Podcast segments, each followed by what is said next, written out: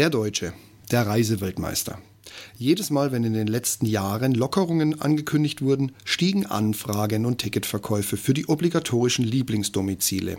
Bestes Beispiel, dass Lufthansa mit einer Boeing 747 von einem deutschen Flughafen nach Malle fliegt. Und da nun so gut wie alle Regelungen zum Fremd- und Eigenschutz von Corona seit ein paar Tagen der Vergangenheit angehören, wird dieses Osterfest die Feuerprobe für Flughäfen, für Airlines, für Dienstleister und somit auch für die Passagiere. Nehmt euch lieber was zu lesen mit. Die Wartezeiten können auch sonst ganz schön den Start in den Urlaub vermiesen. Hallo und herzlich willkommen zum Ich bin doch nicht hier, um beliebt zu sein.com Podcast. Euer Podcast zu den Themen Führung, Fliegen und Technik. Am Puls der Zeit und verständlich auf den Punkt. Mein Name ist Steve Schutzbier und heute geht es um was euch über Ostern und oder beim Start in die Ferien oder Urlaub erwarten wird bzw. könnte und warum es schon wieder so ein Chaos gibt. Ich habe jetzt nicht mit jedem internationalen Airport in Deutschland telefoniert. Ich habe aber exemplarisch ein paar Daten zusammengetragen, damit ihr nicht sagen könnt, euch hätte keiner gewarnt. Am BER bringt ihr besser Geduld mit.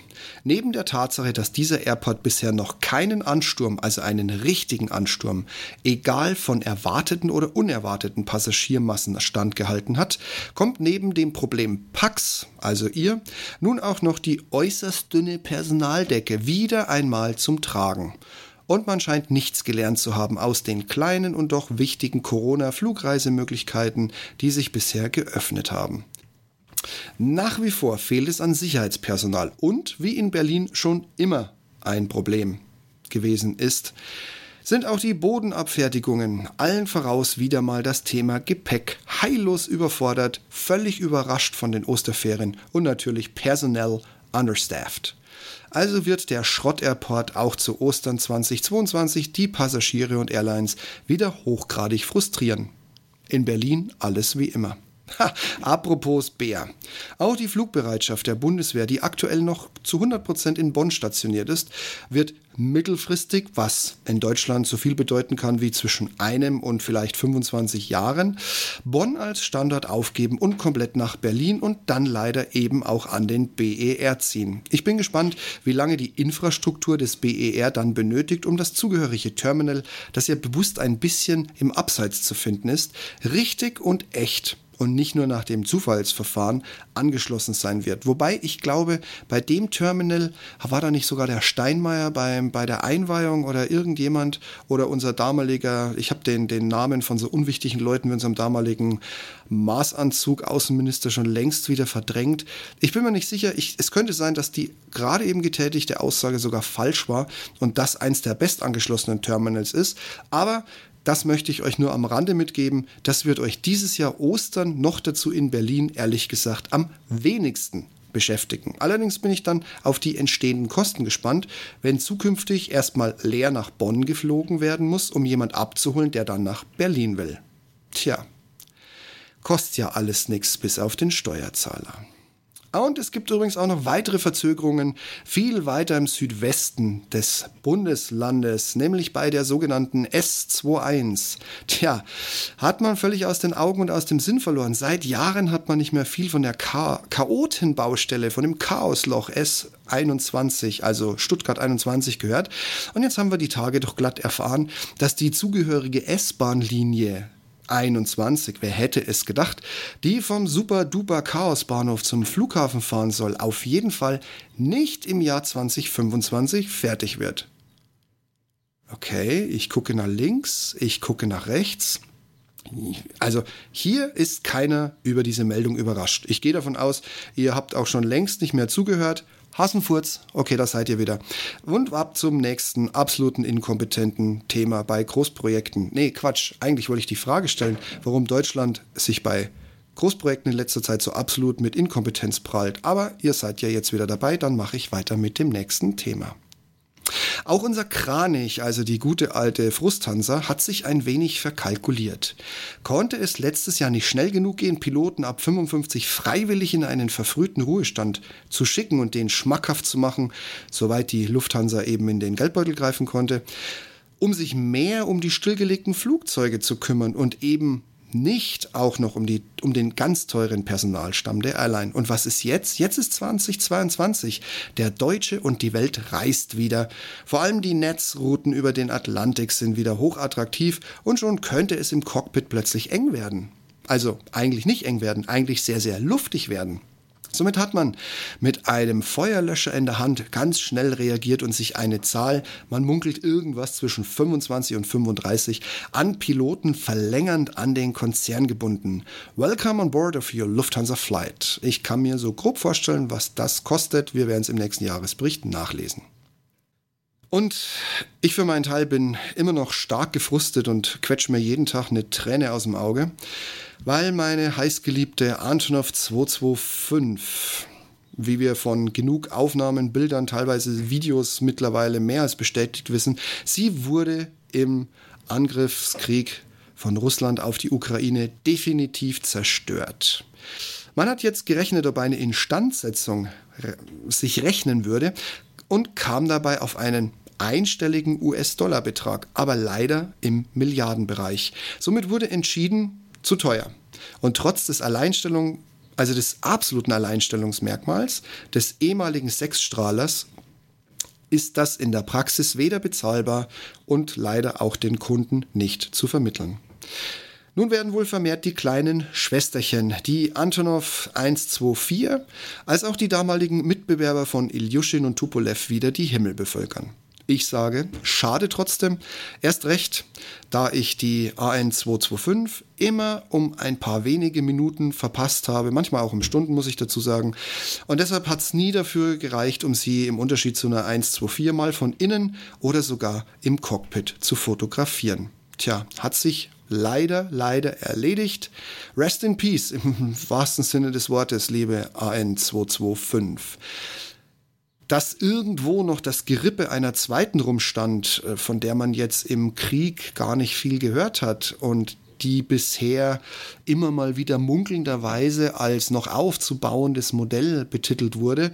Ich bin gespannt, vielleicht passiert ja noch ein Wunder, weil Wunder gibt es immer wieder.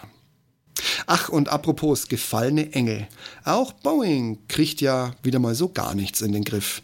Nachdem nun die MAX-Serie über eine Nachzertifizierung der Boeing Eigenzertifizierung mit FAA-Siegel und zwei schlimmen Abstürzen in den letzten Jahren ein böses Ende fand, nahm die Linie in der Nachfrage der Airlines vor kurzem erst mal wieder zu.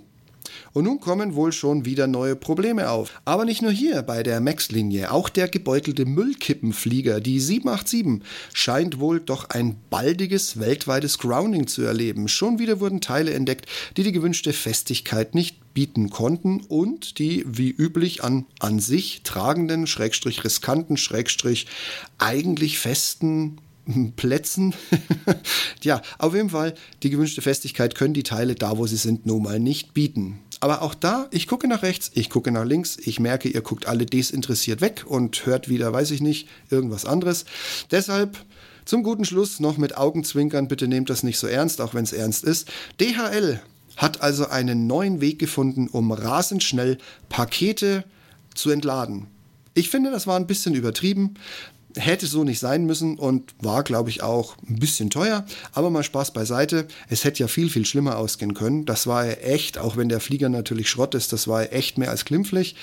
Wir haben das schließlich nicht alle Tage, dass ein Flieger zerbricht. Hier noch dazu eine gute, treue und in die Jahre gekommene B752, also eine 757-200, die beim Landeanflug auf Costa Rica sich entschlossen hat, einfach mal den Schwanz abzuknicken oder einzuknicken, je nachdem.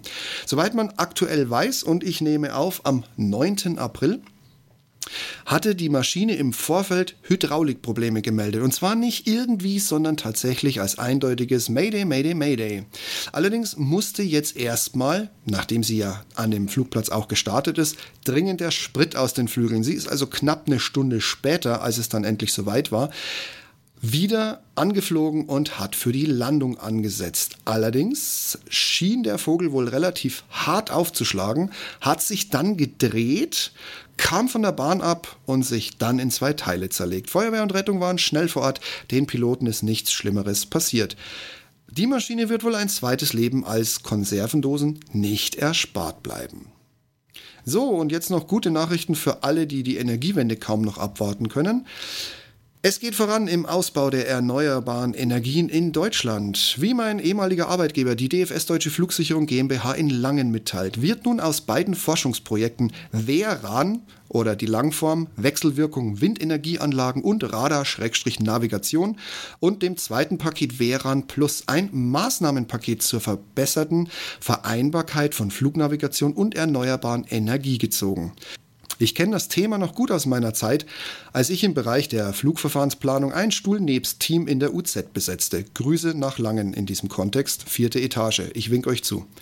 Neben der Umstellung auf Satellitennavigation und damit verbundenem Abbau alter VOA-Anlagen werden bis nach 2030 weitere 20 Anlagen auf die neue und nicht so störungsanfällige Doppler-VOA-Technik, kurz die VOA, umgestellt. Somit können Windräder näher an die entsprechenden VOA-Anlagen gebaut werden.